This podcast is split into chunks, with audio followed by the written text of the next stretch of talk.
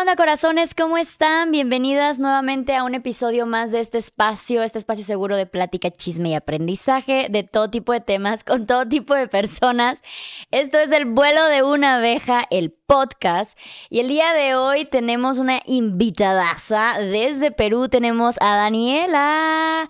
De mis pero viajeras. ¿Cómo estás? Me estás haciendo reír. Te ríes y me empiezo a reír yo también. Ay, amiga, estoy muy emocionada. Es la primera vez que estoy en un podcast fuera de Perú. Y estoy muy emocionada de estar esos días contigo en general, ver cómo has crecido, conversar. Ay, Está muy chido de verdad, poder pasar esos días juntas. Lo mismo digo, de verdad. Eh, Dani y yo nos conocemos desde hace, ¿qué será? Unos siete años, más Sí, o menos. Más o menos. Y un poco el contexto fue que estábamos ambas iniciando en esta, eh, bueno, todos iniciando en este rubro de redes sociales del travel blogging.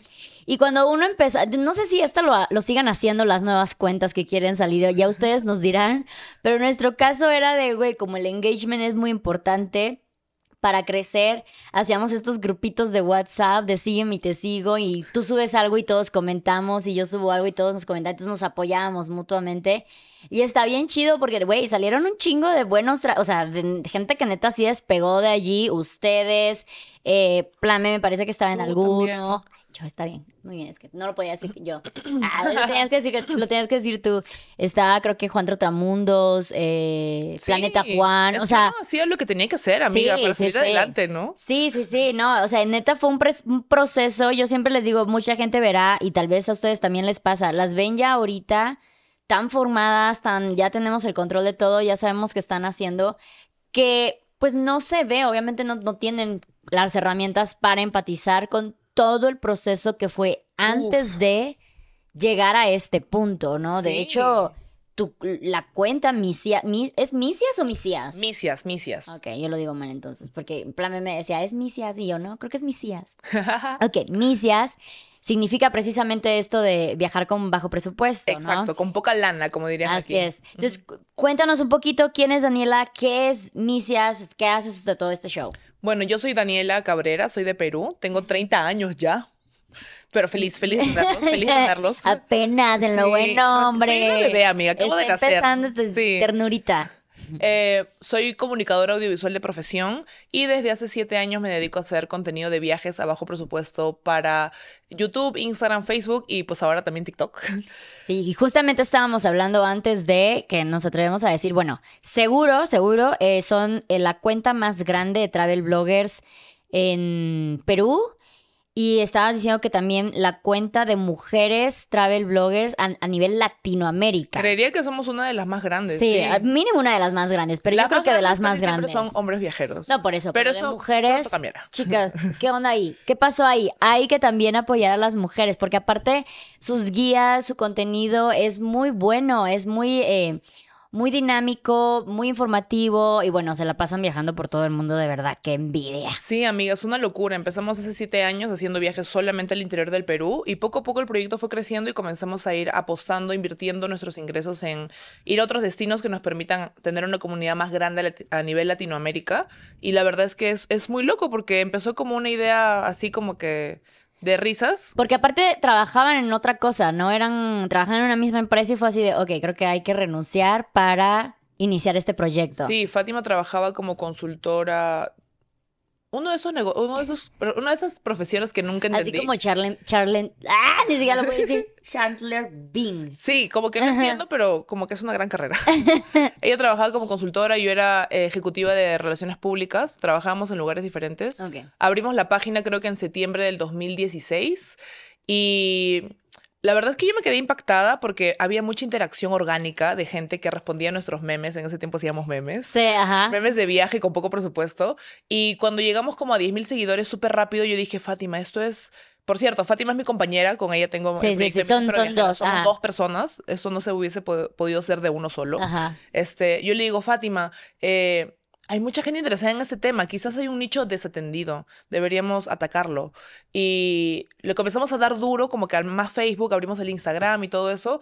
Y para diciembre de ese mismo año decidimos renunciar a la oficina. Mm. Dijimos, aquí es, esta es, como que yo creo que aquí eh, estos por aquí es el camino, ¿no? Y eso era solo de Facebook. O sea, ese habían abierto Instagram, pero Sí. todavía era muy pequeño. Y también teníamos YouTube, pero era muy pequeño. O sea, teníamos 500 vistas por video. Sí, no, ¿no? yo me acuerdo cuando empezamos a hacer el chat, ustedes eran las más grandes en, en En Facebook. También estaba Tete, me parece que Tete en algún Sí, momento llegó a estar. que- No manches, sí, sí. gente. ¿Qué, ternura, amiga. Pero no, es que uno, uno tiene que hacer lo que tiene que hacer y eso es lo que luego no ve. Mucha gente le tira luego a los influencers porque es de, ay, güey, la vida que quieren, todos se los dan fácil, todos así, que la chingada todo te lo pagan. Ahorita pues sí que chingón viajar así, yo también viajaría, que no sé qué. Pero de verdad le sufrimos un montón porque al menos ambas eh, fuimos viajeras súper, súper hardcore, 4x4, Sí, súper amiga. presupuesto. Sí, ¿qué no hemos hecho, Dios? Sí, sí, sí, no. Ustedes de hecho tienen todavía el lema de, de topper y micro. o sea, que Claro. siempre transportarse, pues obviamente en los autobuses colectivos, estar siempre con tu topper, el huevito duro y todo, o sea, todo esto que fue lo que componía la esencia de eh, Misías. Misias. Yo, ya, ya lo tengo en mi cabeza. Misias, pero viajeras. sí. Misias. Eh, ¿En qué momento ustedes, o sea, una vez que renuncian, cuál fue el siguiente paso a, decir? Mucha gente quiere empezar en esto, pero luego no sabe qué hacer. ¿Cuál, sería, cuál fue el- su segundo paso? Uh, bueno, es el segundo paso que nosotros tomamos, pero no el que yo aconsejaría replicar, porque hay que tener en cuenta el contexto en el que estábamos. Fátima y yo ambas vivíamos con nuestros papás, entonces teníamos la renta asegurada, comida en la mesa. Lo único que teníamos que pagar creo que eran 20 dólares al mes por nuestro celular y eso era toda nuestra responsabilidad económica. Entonces, tomar la decisión de, a la, o sea, quiero hacer esto otro, no importa qué es lo que pase, veremos qué sucede, fue porque teníamos esa seguridad, ¿no? Yo sé que a esta edad probablemente no sea el caso de mucha gente, Claro. Sí, sí, sí, no, incluso decidiendo si alguien dice, yo quiero ser específicamente travel blogger, creo que ya no sé, ya no es tanto como antes. Una, porque la cantidad de personas que ya se dedican a lo mismo, o sea, yo me puedo atrever que igual y ustedes fueron pioneras en su momento, ¿no? O sea, nadie más hacía ese tipo de contenido. Yo me acuerdo que cuando yo empecé era de las pioneras en mujeres viajando solas.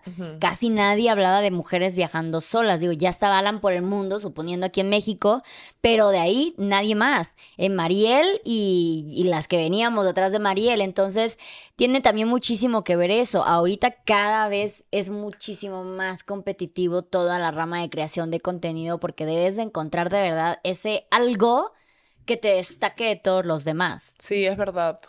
Y bueno, nosotras teníamos esa confianza, por lo, que te, por lo que te comento, no por el contexto, y dijimos, bueno, ahora que ya no tenemos trabajo, ¿Cuántos años tenían? eh, 24, Ok. Qué loco, 24, wow, una bebé, este, dijimos, hay que viajar todo lo que podamos a todas las regiones del Perú, como que a las fiestas costumbristas, para cubrirlas. Ujú. Y nos conseguimos un auspicio de eh, tickets de avión a nivel nacional y eso nos alivió un montón porque creo que a Fátima y a mí después de renunciar nos quedó algo de 1.200 dólares entre las dos Sí. de ahorros para invertirle al negocio. Wow. Estamos hablando en dólares porque les recuerdo que Dani es de Perú, yo soy de México, entonces estar convirtiendo de uno a otro creo que es más fácil para todos, eh, lamentablemente les guste o no, convertir de dólares al país a donde sea que estén escuchando. Sí, buen disclaimer, amiga. Ujú. Ya hay que pensar en todo. Sí, Ah. sí, ya, ya te lo conoces a la gente que ve esto.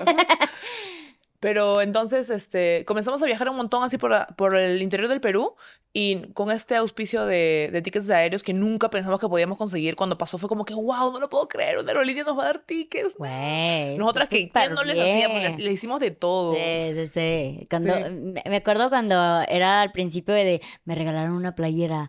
No mames, me regalaron una playera. Les voy a hacer hasta un baile, güey, Sí. coreografía, unboxing, video, todo. Sí. Porque te habían regalado una playera. Pero es que de verdad, o sea, yo siempre he dicho, y tú me dirás si sí o no, que travel blogging es una de las de los nichos más costosos de iniciar en el mundo de la creación de contenido, porque no te pagan los viajes cuando empiezas, ¿no? O ni siquiera se financian por la monetización desde un principio, porque ya les hemos comentado en algunas ocasiones, ya hicimos un podcast aquí con Mariel de Viaje también, si lo quieren escuchar eh, sobre cómo es vivir de los viajes. Y lo que pasa con las redes es que no abres y automáticamente empiezas a recibir monetización, sino como por ejemplo Facebook, YouTube, tienes que pasar cierta cantidad de horas, cierta cantidad de engagement, de seguidores, para que luego empieces a ganar contenido. Entonces, así como yo veo de estos grupos de WhatsApp en los que nos conocimos, que salieron grandes creadores de contenido ahorita que yo conozco, también me acuerdo cuando retomé mi canal de YouTube hace poquito. Porque bueno, yo estaba en un, en un chat de YouTube, un chat de Instagram, un chat de, Ah, de todo. O sea, yo, yo estaba como en cinco chats. Este, ahora que retomé, retomé mi canal de YouTube y empiezo a ver a quienes, con- dónde estaba yo suscrita, empiezo a encontrar todos estos contenidos de gente que en ese momento dijo, sí, sí, sí, yo puedo, pero antes de, de incluso activar la monetización dijeron, no, pues ya no puedo, porque Es ne- caro. Es, es caro, es mucha inversión de dinero, es mucha inversión de tiempo, es un fake it till you make it, o sea, que no sabes si va a pegar o no va a pegar, o en cuánto tiempo, o qué tanto va a pegar, porque yo me pasé muchísimos años con lo justo, ¿no? O sea, pero no me podía pagar una renta como ahora ni nada por el estilo, podía viajar, pero hasta allí, no necesitaba más tampoco. Pero mucha gente como que ahí se es como que dice de, ok, eh, y en el travel blogging, como muchas personas que no se dedican a la creación de contenido, lo que quieren es viajar porque, ay, qué bonito. Y también, no sé si a ustedes les pasó, pero también cuando nosotras empezamos, bueno, cuando yo empecé, era mucho ir contracorriente, como que no se esperaba andar de mochilera, era como de perdidas, desubicadas, como que no saben lo que quieren, tú deberías de estudiar, terminar una carrera, trabajar, casarte, todas estas cosas. Entonces era mucho ir contracorriente.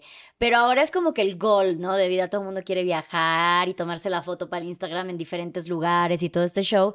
Entonces siempre dicen travel blogger, sí, sí. O incluso dicen que son otra cosa, pero viajero también, para poder viajar eh, gratis. Pero lo que no saben es que al principio uno le tiene que invertir un montón. Sí, es como que hasta por momentos piensas que ya no, no tiene sentido, como que, porque no es que te vaya bien inmediatamente, ¿no? Como que hay un periodo donde te va mal y Sí. piensas, de verdad quiero hacerlo, de verdad vale la pena. Sí. ¿Cuánto tiempo más o menos dirías que les costó a ustedes? Una, empezar a monetizar, así sean tres pesos. Ok.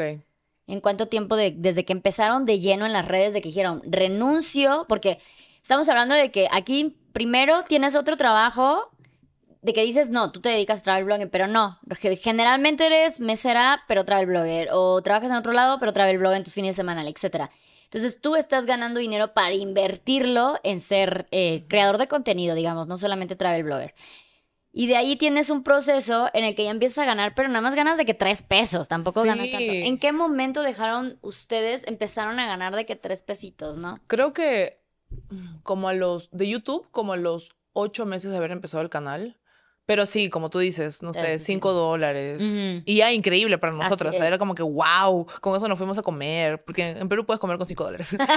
Entonces, este, pero creo que, por ejemplo, por campañas publicitarias y eso fue como hasta el año, como que hasta fines del 2017 que recibimos una paga, o sea, vimos dinero por primera vez. Sí, y lo mismo, no es como que el, el dinero que te ganarías ahorita por una campaña, ¿no? No, para colmo, obviamente éramos nosotras jovencitas y recién empezábamos en el rubro, entonces la gente de la agencia de marketing que nos contrató fue a la yugular con nosotras, aprovecharon un poco, ahora veo que un poco más si nos querían pagar en toallas sanitarias. De verdad, amiga, ¿te han intentado pagar alguna vez así con papel higiénico o algo Sí, así? claro, claro. Pasa. claro. Mm. Y Sí, uno no, típico emoción de, dice como pues- que, no sé, no quiero perder el contacto porque es la primera vez que una marca me contacta, ¿qué hago? No sé qué, recibo las toallas sanitarias, las vendo, luego las vendo y tendré dinero, no sé. Sí, sí, sí, o sea, que te, que te paguen con cualquier tipo de producto en sí, ¿no? Pero es que yo siempre lo he visto de diferentes maneras, porque mucha gente piensa, con, empre- con empresas pequeñas yo lo entiendo, con emprendedores pequeños yo lo entiendo perfectamente, güey, o sea, mándalo, si, si es algo que yo voy a usar, si es algo que a mí me gusta, hacemos una colaboración y, todo este show. Pero cuando es una empresa y que te vengan a decir, eh, sí, mini, nosotros te regalamos todo esto. A mí, de hecho, esto me lo dejó muy en claro Mariel cuando hicimos el podcast y desde antes. A mí ella me ayudó muchísimo como para darle valor a mi trabajo. Era así como me, dijo esta, esta historia incluso. Supongamos que eres eh, Da Vinci tienes que pintar... eh, no, espérate, Miguel Ángel. Y tienes que pintar la, la capilla Sixtina, ¿no? Entonces, eh, no, te, no le van a llegar a decir de, mira, tú eh, pinta y nosotros te vamos a dar el reconocimiento y todo esto, ¿no? Y pero tú compra todo lo demás. Ah, no, y, y mira, parte, parte de tu pago va a ser que te vamos a regalar los pinceles y la pintura y mira todo el material que te vamos a dar para que puedas pintar este, este muro, ¿no? Claro. Entonces, no, o sea, Esos son eso los que insumos. Ajá, exacto, es lo mínimo que tú me tienes que entregar para que yo pueda trabajar contigo. Y aparte, mi pago. Y aparte tu pago, ¿no? Pero mucha gente, y esto le hacen, esto se lo hacen a muchos eh, creadores que están iniciando, es este blog de, mira, te vamos a pagar con mercancía, o el de, te vamos a pagar por comisión. Yo no estoy de acuerdo. ¿Alguna vez ustedes trabajaron por comisión al principio? Al principio, principio no, pero de hecho hace ya varios años sí. Está muy bueno, amiga. Sí, pero Sí. al principio, sabes que a mí no, yo no soy tan fan lo de las comisiones porque siento que es un postea constantemente la marca, o sea, no es publicidad, porque al fin y al cabo nosotros lo que nos dedicamos es hacer publicidad. Claro. Y eso de trabajar por comisión es dedicarte a ventas. Son cosas completamente diferentes. Mucho piensan que es lo mismo, pero son cosas completamente diferentes. Y por eso hay mucho malentendido en el de que cuando tú me posteas quieren ver lo- eh, los resultados inmediatos en ventas. Y pues no es así. Cuando Coca-Cola viene y hace una campaña y pone un espectacular, no está contando cuánta gente ve el espectacular y automáticamente se va a la tienda a comprar una Coca-Cola. Así no funciona. Es estar siempre poniendo tu marca en posicionamiento. Por eso no me gusta esto de comisión. O sea, digo, yo creo que igual ya cuando eres muy grande sí vale la pena, porque ya aseguras que vas a vender con que hagas uno o dos posts. Pero cuando eres una cuenta pequeñita, siento que no vale tanto porque tienes que estar constantemente siendo un promotor de una marca. Sí y no. Es que creo que también depende de con qué rubro trabajes en eso. Porque ¿qué pasa si tú te das cuenta de que en todos tus videos de YouTube siempre hablas del mismo tema? Lo haces ya por default, porque es de lo que siempre hablas, o en uno de cada dos videos de YouTube lo haces. Y luego te das cuenta de que la gente, por lo que tú dices, ya hace una compra, pero es una compra al- ah, de cualquier marca y tú no estás recibiendo ni un centavo por eso, a pesar de que ellos lo escucharon de ti. No sé, por ejemplo, a mí me pasa eso con los seguros de viaje. Siempre mi recomendación cada vez que yo llego a un aeropuerto es decirle a la gente, no se olviden de su seguro de viaje, de cualquier, de cualquier lado, de cualquier marca, pero de verdad cómprenlo, es una inversión. Y, por ejemplo, comenzamos a trabajar con comisión por seguros de viaje y nos dimos cuenta de que el- la parte publicitaria que teníamos que insertar en los videos para orientar la venta hacia nuestro link era una mínima de tres o cuatro segundos y hacerlo en uno de cada seis videos representaba un cambio de ingreso significativo anualmente para nosotras. Ok, ok. Pero a esto ya lo estás hablando cuando ustedes em, ya estaban grandes en Sí, YouTube. eso Ok. ya pasó, claro, eso fue, por ejemplo, desde el 2018, Ok, sí, ya no tiene tanto. ¿Ustedes en qué año empezaron? en el 2016. Bueno, estábamos ahí medio cachorras todavía, ¿eh? Bueno, 2018. dos años son dos años, sí, pero Sí. sí, sí, todavía le estaban empezando. Oye, después, ¿su primera red fue YouTube? No, nuestra primera red fue Facebook, ahí subíamos nuestros Ah, memes, ok. nuestros memes de viaje. Ah. Yo me acuerdo que hacía muchísimos giveaways también. Sí, hacía, hicimos varios. sí, sí, sí. hacía Al inicio eran súper así, súper misios, súper con cosas así baratitas. Te regalamos un sándwich, te puedes ganar un sándwich, casi, casi, Nos ¿no? regalamos, me acuerdo la primera vez, un cojín cervical, Ajá, un ajá. power bank de una marca X, me acuerdo que nosotros fuimos a comprarlo, y una mochila también súper económica pero buena. ¿Y estas ideas quién se las daban? Nosotras las, las dijeron de, Lo con esto siento que puedo crecer más. Sí, lo que pasa es que Fátima y yo tuvimos, la verdad, la bendición de Dios de encontrarnos, porque Fátima es administradora de negocios, yo soy comunicadora audiovisual y los últimos dos años de mi carrera estuve trabajando en publicidad.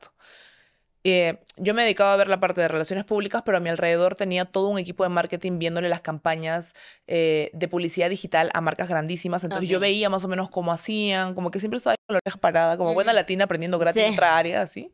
Atenta al chisme, pero también al- al conocimiento. Sí. Y, este, y aprendí un montón acerca de, no sé, cómo detectar que algo te está yendo bien o que está mal, como que para qué las marcas suelen invertir un montón de dinero. Ujú.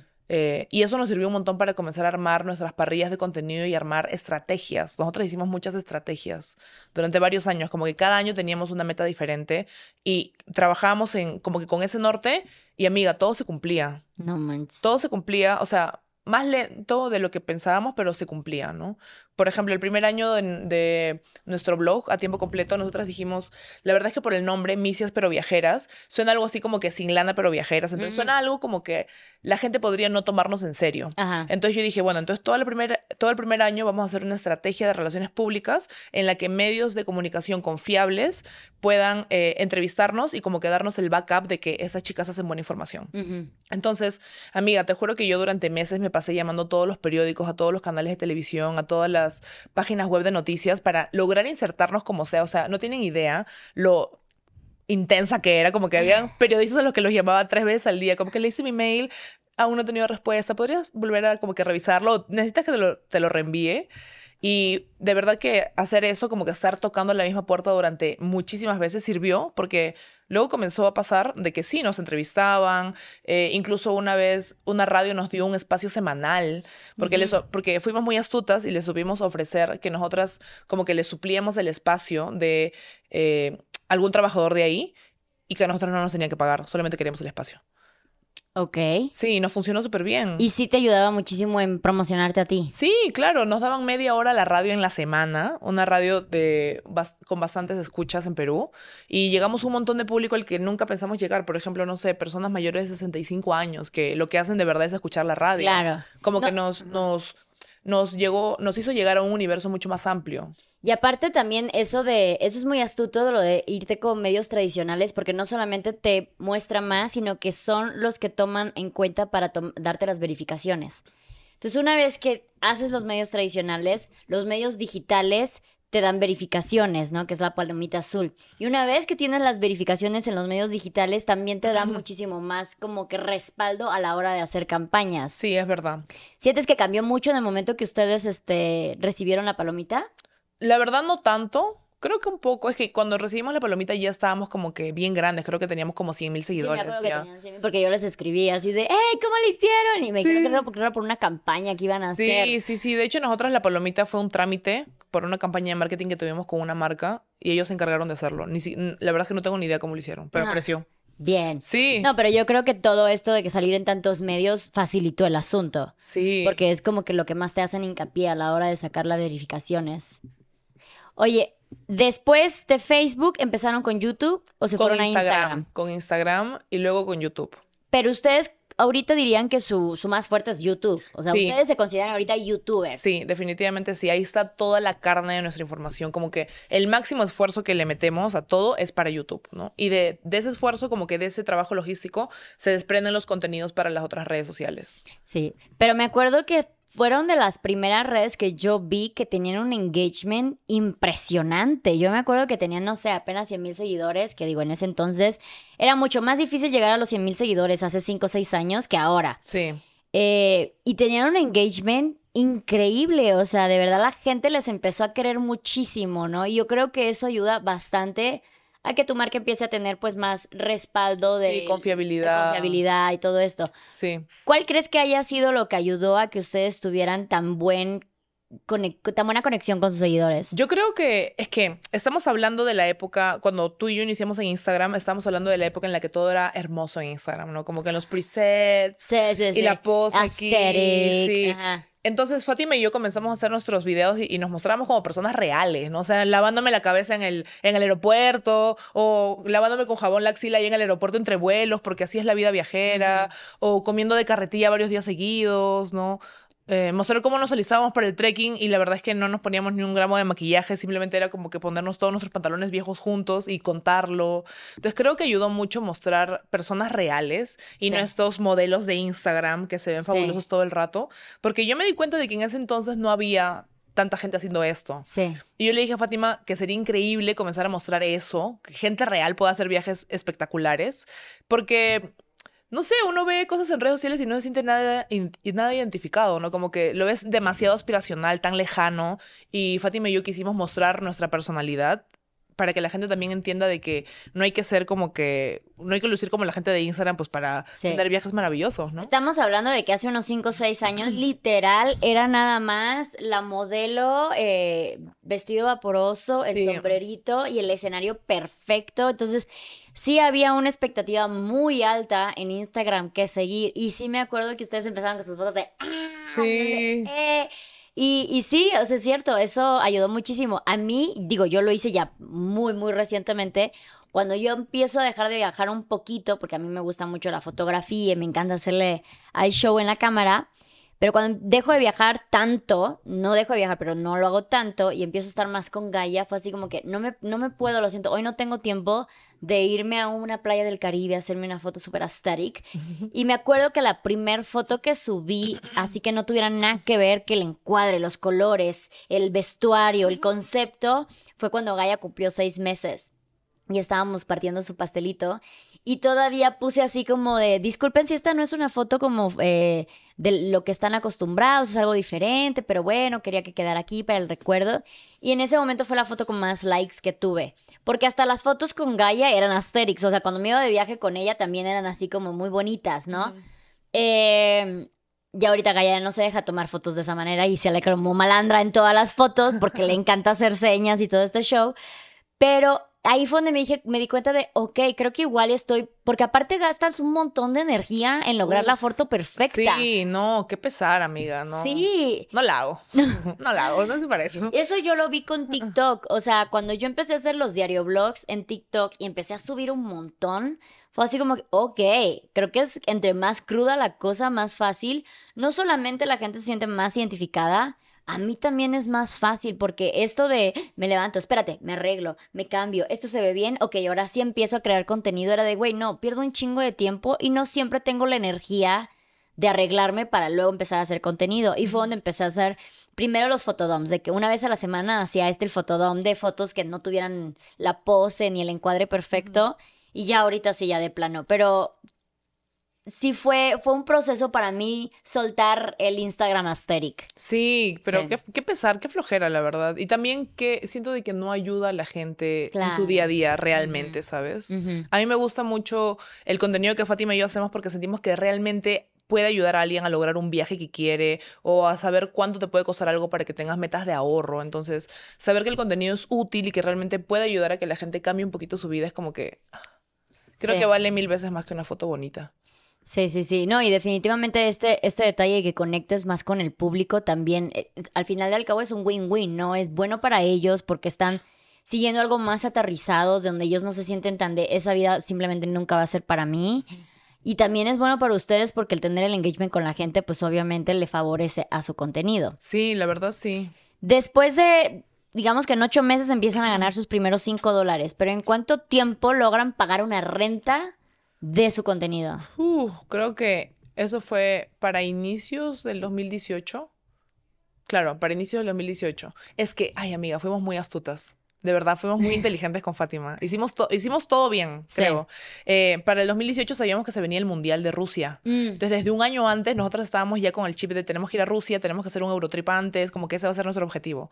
Entonces, nos comenzamos a meter de lleno a hacer contenido del Mundial durante un tiempo, lo cual nos hizo tener mucha presencia en medios de comunicación, incluso internacionales.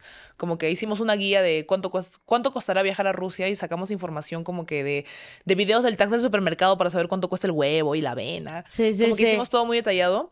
Entonces, eso nos hizo comenzar a tener más contratos publicitarios hacia fines del 2017 e inicios del 18. Pero el viaje al mundial ustedes lo pagaron por Sí, su cuenta. Lo que pasa es que en general nosotras pagamos todos nuestros viajes. Nosotras no hacemos viajes auspiciados. Lo que nosotras hacemos ahora es que tenemos un, digamos, no sé, nos vamos a Londres, sacamos el presupuesto de cuánto sale hacer los videos que queremos ahí, el alojamiento, la comida, los pasajes, todo. Y en base al monto que necesitamos para ese proyecto, comenzamos a buscar auspiciadores que quieran su contenido en esa locación. Ok. ¿Me entiendes? Como que no, no buscamos a una marca que nos auspicie todo el viaje. Ya. Nosotras decimos, ok, en este viaje de dos semanas vamos a hacer 10 TikToks, 5 videos de YouTube, eh, 100 historias. Entonces tenemos oportunidad para insertar publicidad en 5% de todo este contenido.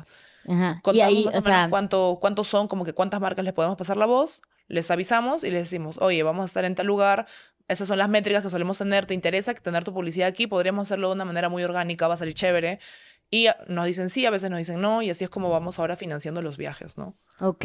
Sí, esa es nuestra estrategia. Sí, sí, sí. Ajá, porque mucha gente luego se espera a, a que el destino o el hotel o la agencia de viajes los lleve para que así ya no se tengan que preocupar por esa parte, ¿no? Digo, es muchísimo más logística lo que ustedes hacen, Sí. pero es más orgánico. Sí, también nos permite tener más libertad en el viaje, porque a veces nos pasa de que cuando nos auspician un viaje, nos quieren auspiciar uno, nos mandan de frente el hotel cinco estrellas.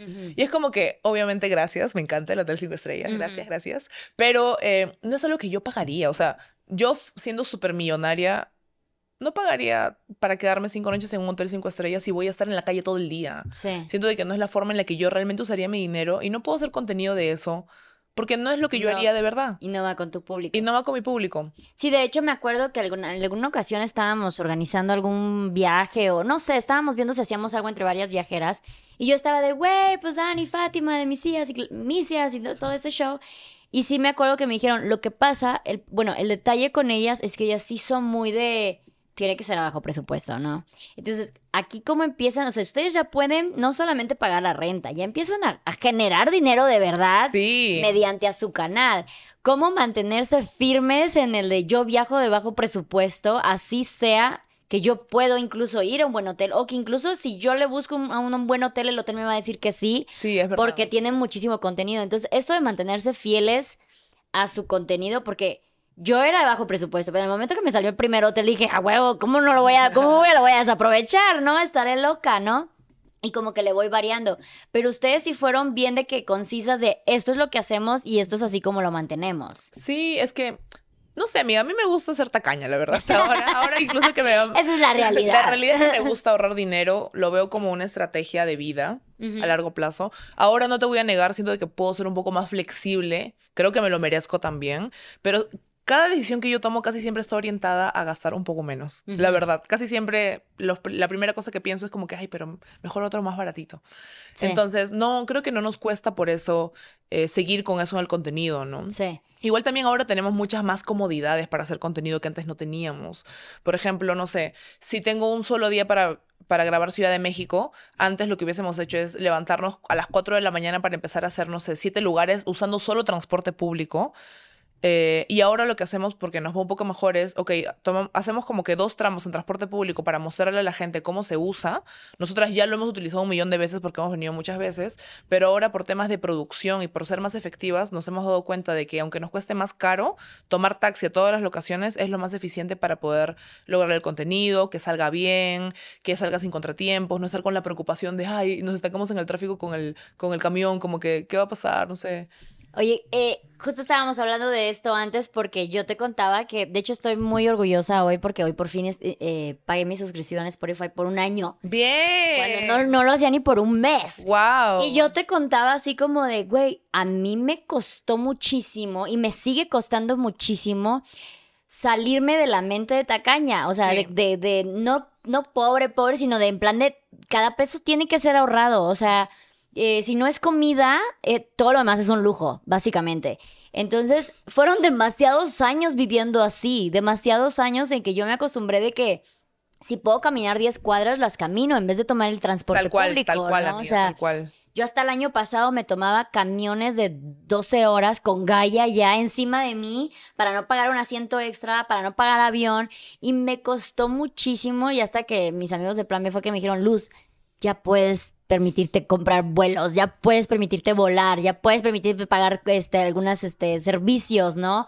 Incluso alguien de la limpieza que tú decías, a veces eh, me contabas cuando estábamos en mi casa de, me toma mucho tiempo hacer de cocinar y ese tiempo lo puedo invertir en seguir haciendo contenido que me va a generar muchísimo más dinero del que eh, puedo yo pagar a una persona profesional para que haga mi comida, ¿no? Alguien que se dedica a hacer mi comida. Entonces, esta idea de que, ok, mi tiempo tiene más valor que el dinero en, algunos, en algunas ocasiones, a mí me costó muchísimo. ¿Cómo fue para ti? Amiga, fue, no sé, hasta incluso me siento mal a veces, como me siento no merecedora de cosas. Creo que es normal, eh, pero sí es un cambio de mentalidad fuerte, sobre todo si es que has crecido en un, en- en no sé, un ambiente familiar en el que el dinero siempre fue un tema. Llegar a tener por fin estabilidad financiera y darte cuenta de que, hey, tu vida puede cambiar un poco, como que ya no tienes que estar así todo el rato, es raro al inicio. Como te digo, a veces siento de que no me lo merezco, o a veces digo cosas en voz alta y digo, "Ah, ¿quién soy? Sí. ¿Qué estoy diciendo? ¿Qué cosas salen de mi boca? Dios. Sí, sí, sí. Sí, ¿no? Y pasa que tu estilo de vida, nuestro estilo de vida, más tu estilo de vida, ah, es muy surreal para alguien que pues nada más está en un lugar, yendo a una oficina, o sea, no es, no es, no es malo ni bueno, simplemente es diferente, ¿no? Sí, te refieres a que estoy de un lado a otro. Ajá, ajá, de que todo el tiempo estás viajando, creando contenidos, y tienes la estabilidad financiera y todo este show. Porque eh, decías, cuentas luego de repente de que no, sí, la otra vez, ay, cómo me gusta ir a Dubái, qué, qué ganas de ir a Dubái. Es que a mí me encanta la, la- yo como la pasta en Italia y no sé qué. Entonces, Pero tú misma dices de, güey, se escucha horrible. Horrible. Sí, no, me escucho mamoncísima. Sí, qué pero feo. es tu realidad ahora. Sí, es muy loco, amiga, es muy loco. Pero intento, por ejemplo, no decir esas cosas en redes sociales. Siento que la gente lo tomaría súper mal. Solamente lo digo, o sea, ahorita normal.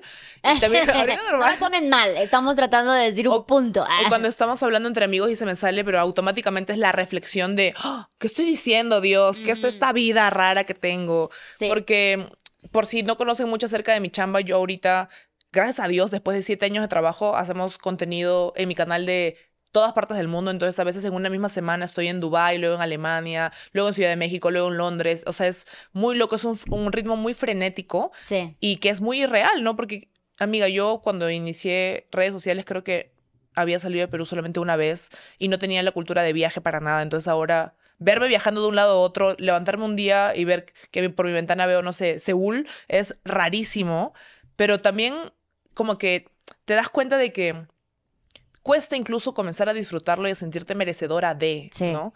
Sí, como por cuánto tiempo nos vamos a flagelar antes de aceptar que esta es nuestra vida. Sí, como que, y también a veces la verdad es que me ha bajoneado comentarios en redes sociales de gente que no está muy feliz con nuestro éxito. Me da pena y a veces luego digo, pucha, que, o sea, como que igual, yo no sé cómo a ti te vaya con los comentarios en redes sociales. Yo la verdad es que intento eh, no tomármelos a pecho, pero hay algunos, sobre todo con ese tema como que del dinero y eso, como que tocan para mí un punto Claro. débil, ¿sabes? Porque no sé, yo toda mi vida he vivido con traumas de dinero, como que siempre el dinero ha sido como que un- con una continua preocupación. Y ahora que por fin, por primera vez en mi vida, wow, qué loco. De verdad, por primera vez en mi vida siento que tengo estabilidad financiera. Es como que raro, ¿sabes? Como que es una nueva etapa de mi vida que tengo que acostumbrarme a, a llevar. Sí, sí, sí, no, de hecho, este, pasa que mucha gente obviamente no te empezaron a seguir automáticamente, o sea, tú tienes que un millón en TikTok, un millón en YouTube Un millón en Instagram. y un en millón en Instagram y en Facebook, o sea, 700 mil. no, estás cabrón en todas las redes, tienes más de un millón de personas, pero este millón de personas no te empezó a seguir cuando de verdad estabas de micro en micro Uh. eh, comiendo huevo duro por las calles, ¿no? O sea, estás, el- la mitad o incluso más te empezaron a seguir cuando ya viajabas por el mundo. Claro. Entonces sí, como que obviamente ellos no tienen el transform, no tienen la historia completa de cómo llegaron a este punto y hay mucha cultura del hate al, al influencer, al creador de contenido, porque pues claro, una vez que te vuelves famoso es cuando te va bien, entonces es cuando la gente ya nada más ve todo lo que te va bien, no, lo, no todo, es como un iceberg, no ven todo lo que picaste antes.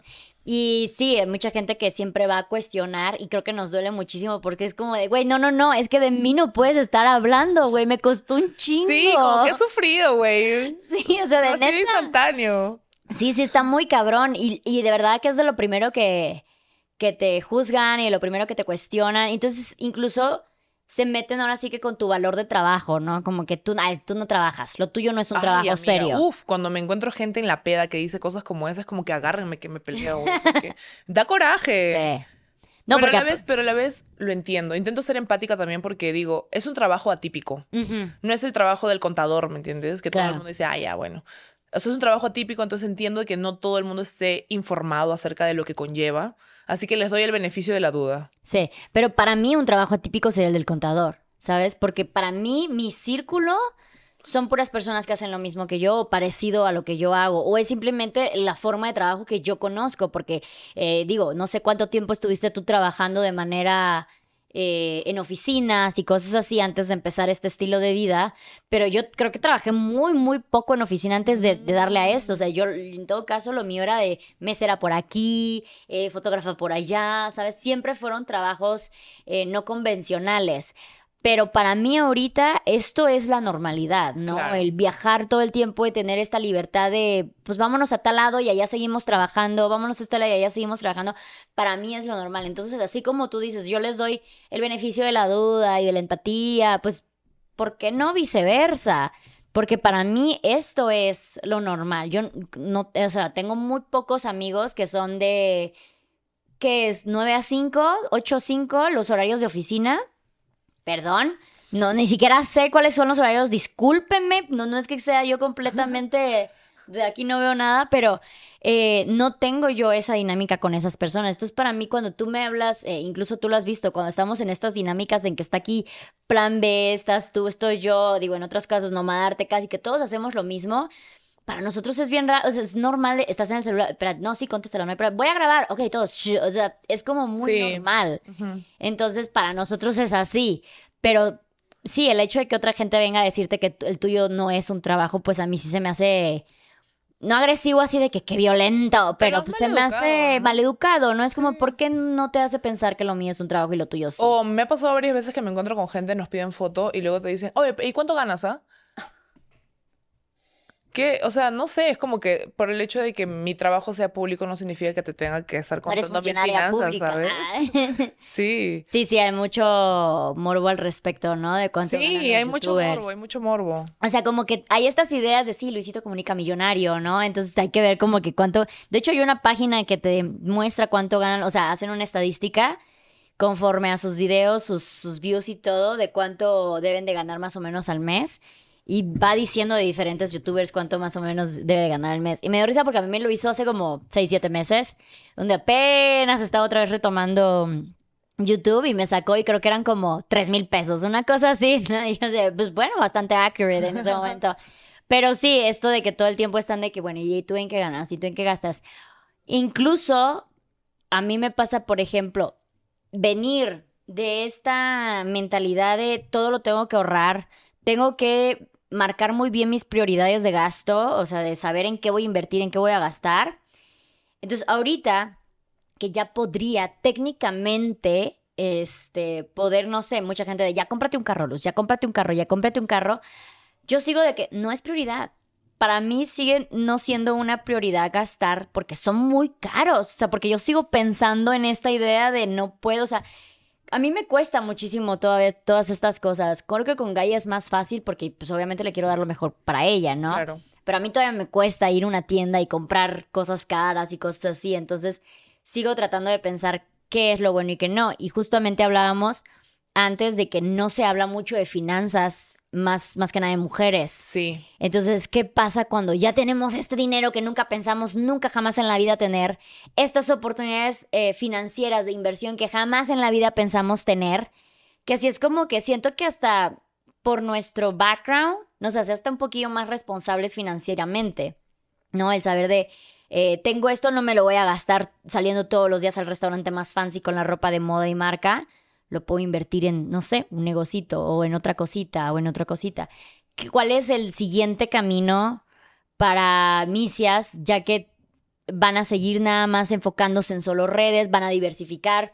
Por ejemplo, como Luisito Comunica, yo sé que ustedes empezaron con una tienda. Sí. Entonces, ¿cuál es el siguiente paso, no? Empiezan a Uf. diversificar sus negocios. Sí, de hecho es muy loco, amiga, porque siento de que ahorita nuestra labor principal, aparte de ser creadoras de contenidos, eso siempre va a estar, estamos en un modo de que nos hemos vuelto mujeres de negocios, mujeres de empresas, somos empresarias ahora. Nosotras eh, tenemos ingresos por tres diferentes fuentes, que es, uno es el ingreso de YouTube, otro es el ingreso de marcas publicitarias en nuestros contenidos, en todas las redes, y aparte tenemos una tienda de productos de viaje que se llama La Tiendita Misia.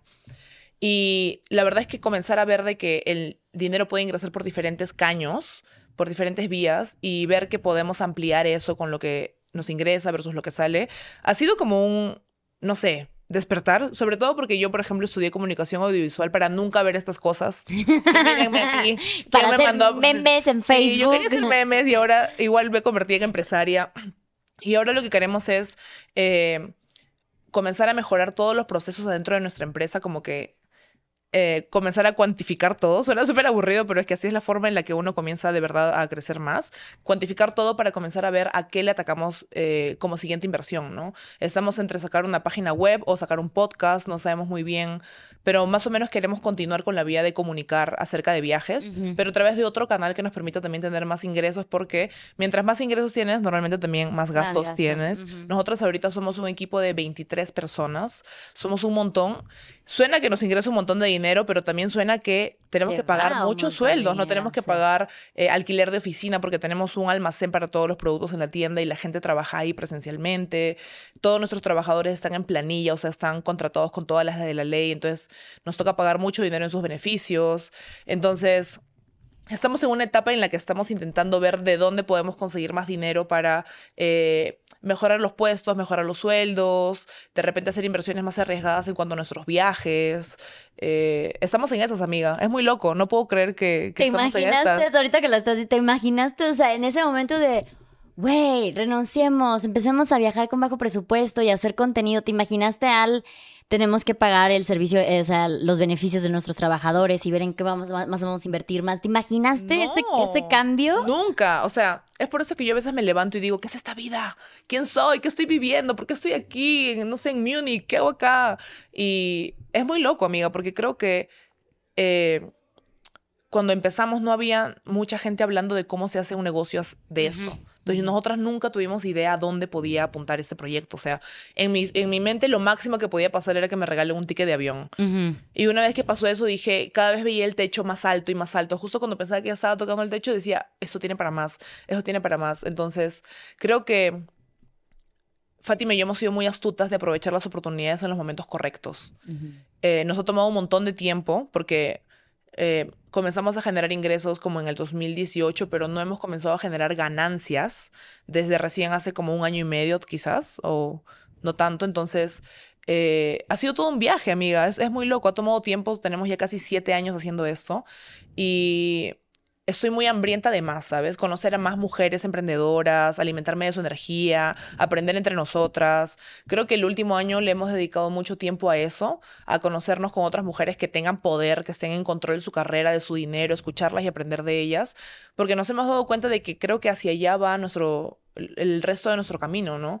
Ya cumplimos nuestro tiempo como creadoras de contenido, vamos a seguirlo siendo, pero ahora queremos elevar nuestro, nuestra empresa al siguiente nivel, ¿no? Como que, ¿qué hay después? Como que, ¿cómo invertimos más? ¿Cómo mejoramos la empresa? ¿Cómo le inyectamos más a los viajes, más a la parte administrativa? No sé, es muy loco. Es, creo que, ay, hasta me- se me puso la piel chinita, güey. Eh, sí, es muy loco porque lo, lo que decías, cuando uno empieza con la mentalidad de bajo presupuesto y nada más voy a viajar en bajo presupuesto a ver, uh, si se me hace y algún hotel me deje quedarme ahí gratis, güey, ya chingué. Al, digo, yo también estoy un segundo libro, colaboración con Labiales, está el podcast, sí es como que dices, ¿en qué momento esto se expandió tanto? No me la creo. Y a su vez, hay muchísima más oportunidad de expansión. No es como que, bueno, ya llegué a ser el CEO de una empresa y bueno, ya está aquí. No, es como que neta, te puedes ramificar en muchísimas, muchísimas eh, cosas. Luego muchas veces en internet te dicen, bueno, ¿y qué vas a hacer cuando TikTok cierre? Ya, se te acabó la vida, ¿no? Entonces como que de, güey, No. es que es, es mucho, TikTok fue un, una ramificación de lo que yo ya traía, ¿no? Entonces, o sea, cada red social es una ramificación, cada, cada proyecto, cada cosa es algo más que se puede hacer. O sea, el, el típico, no pongas que es tu monedita en la misma alcancía, no sé cómo va ese refrán. No pongas todos los huevos en una sola canasta. Era casi lo mismo. Casi me salía. No pongas todos los huevos en una misma canasta. Y es muy loco cómo, cómo has ido aprendiendo, cómo ustedes han ido aprendiendo eso. Y yo también he ido aprendiendo eso. Y cómo a veces cuesta soltar a un poco a esa luz que era, o a, me imagino esa mañana que era, fluyamos, a ver qué pasa. Mira, vivamos la vida y de repente te vuelves aquí una, una mujer empresaria independiente. Sí, o es sea, muy loco, es muy loco. Nunca pensé que podría pasar, amiga. Nunca. Es más, yo, mis papás son emprendedores y yo fui a la universidad y dije, jamás seré emprendedor como ellos. Es horrible, es un estilo de vida horrible. Mírenme aquí, emprendiendo. Pero, ¿sabes? Siento de que ha sido un, un camino tan feliz, tan alegre. O sea, súper matado, intenso, con mucho llanto. Pero la, como que la gratificación que siento hacia mí misma hoy es increíble. O sea, nunca, la vida ahora siento que es mil veces más interesante de lo que jamás en la vida pudiese, hubiese podido imaginarme. No sé si a ti te pasa. Sí, no, claro.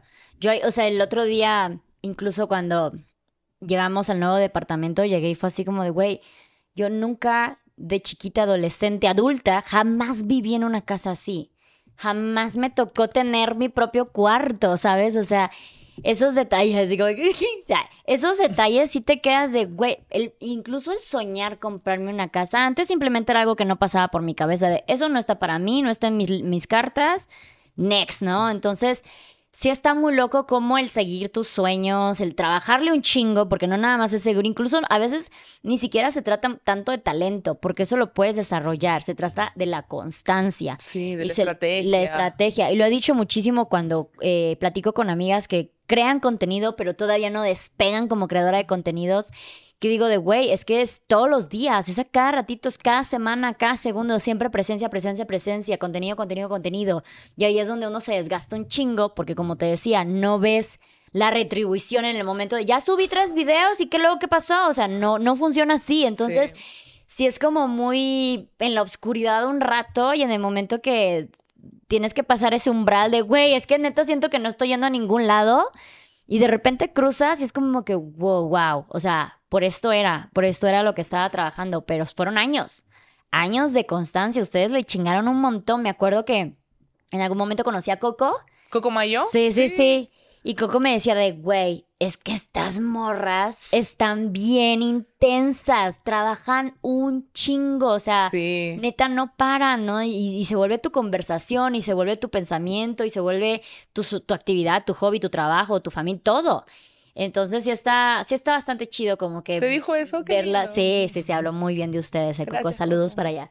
Sí, sí, sí, súper lindo. Y bueno, yo también lo he visto y todo empezó desde, incluso de, hacemos un grupo de WhatsApp y nos mandemos comentarios unos a los otros. Sí, amiga, ha sido muy intenso. Fátima y yo le hemos dado muy duro, la verdad. Pero ha sido tan, o sea, ha sido un aprendizaje tan increíble. O sea, literalmente ahorita me puedo acordar de todos los eslabones de aprendizaje que he tenido y digo, wow. Es increíble sentir que ahora soy una mujer mucho más madura, inteligente, sabia, que tiene un negocio, me siento segura de mí misma. Qué, padre. Sí, amiga, es muy crazy, es muy crazy.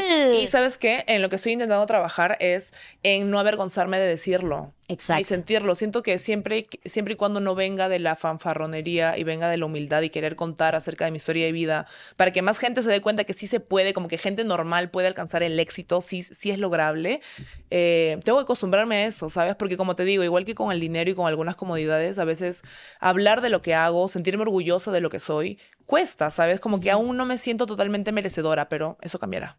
Claro, sí, no, eh, tienes que empezar a creértela porque te está pasando y te lo mereces, ¿no? O sea, y tú igual, amiga. Gracias, amiga. Por fin, ya era tu momento, amiga. Ahí, ahí la vamos. Estaba muy chistoso porque yo les digo, güey, yo renuncié en algún momento, dije, ya, esto no es para mí, no me, está funcionando, no me está así. Y regresé con todo, regresé con todo y, y, ustedes siempre han sido obviamente una inspiración. Por eso ahorita que fue así, güey, tienes que hablar conmigo de esto, porque ha sido fascinante ver el proceso de misias a magnates. Ay, amiga, una cosa muy, muy hermosa. ¿no? Dios mediante seguiremos creciendo. Seguramente que sí, pues aquí te estaremos echando porras y ya luego vendrás a decirnos de todos tus proyectos y todas las cosas más que seguramente van a seguir creciendo y, y habiendo entre ustedes. Gracias. A ti, amiga. Y siempre tan linda, siempre, siempre ha sido bien de, hagan, o sea, bien transparente, ¿no? De si te puedo dar consejos, te los doy todos. No me, no eres como, bueno, no han sido. Y creo que me he crecido en una comunidad muy bonita de creadores de contenido que ninguno se cierra el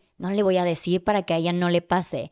No, Porque eso es algo bien bonito de las redes, que hay para todos, ¿no? O sea, hay, sí, aparte, para todos. ¿de qué sirve hacerse rico uno solo? Mejor que todos mis amigos y yo tengamos un yate para salir de vacaciones, ¿me entiendes? compramos un yate, bueno, sí. no, pero eventualmente compraremos un yate. Yo lo digo así como de broma, amigo. Sí, no es que de verdad quiero un yate, lo digo de broma. Oye, pues recuérdanos cómo están en sus redes y también de la, tiendita Misias, por favor. Sí, nos encuentran en todas las redes sociales como Misias pero viajeras. Estamos en TikTok, Facebook, Instagram y YouTube. Y tenemos una marca de productos viajeros. Las diseñamos nosotras mismas todos los productos y los hacemos en Perú, así que es producto artesanal peruano. Y encuentran nuestros productos en tienditamisia.com o en la tiendita Misia oficial. Que incluso lo de la tiendita, vuelvo a agarrar la plática, este, ha sido fascinante ver cómo empezaron con las tote bags de mantita sí. a las mochilas que traes ahorita que están, o sea, súper chingonas. Eso, es como para hablar de otro día, porque siento de que la tiendita Misia fue lo que cambió el proyecto por completo. Comenzar a tener una marca que nos autoauspicia a nosotras fue, fue, un, fue un cambio total para todo el juego de, del negocio. Wow. Sí, no, por eso te digo, es que llega un momento en que ser creador de contenido es una plataforma es tu propia plataforma para luego, ahora sí que se venga lo bueno, ¿no? Claro. ¿Qué es lo, qué es lo que vamos a hacer con esta plataforma que ya se creó? Qué chido. Oye, muchísimas gracias por, por estar en esta plática tan motivadora De verdad, o sea, vayan a verse sus videos y, y sus videos viejísimos también porque... Ay, qué es- vergüenza. es sí, una- véanlo, véanlo para que vean cómo hemos, cómo hemos progresado. Sí, no, bueno, eh, hasta hemos cambiado físicamente. Sí, amiga, otra Todo, o sea, de verdad está, está muy cañón yo uñas en la vida y cosas así. Sí, yo igual ahora uñas siempre porque se ven en los videos, se ve más prolijo. O sea, ya ahora no piensen todo Ya hay que pensar en todo, ya se empieza a ver en la imagen. Ahí voy, Sí. ahí voy. Oigan, pues muchísimas gracias a todas las que vieron y escucharon este podcast. No olviden que si les gustó, nos apoyen con un comentario, un like, compartir y suscribirse al canal. Y también en Spotify, darle me gusta y calificar el podcast, por favor, nos ayuda muchísimo. Nos vemos en el siguiente episodio. Bye.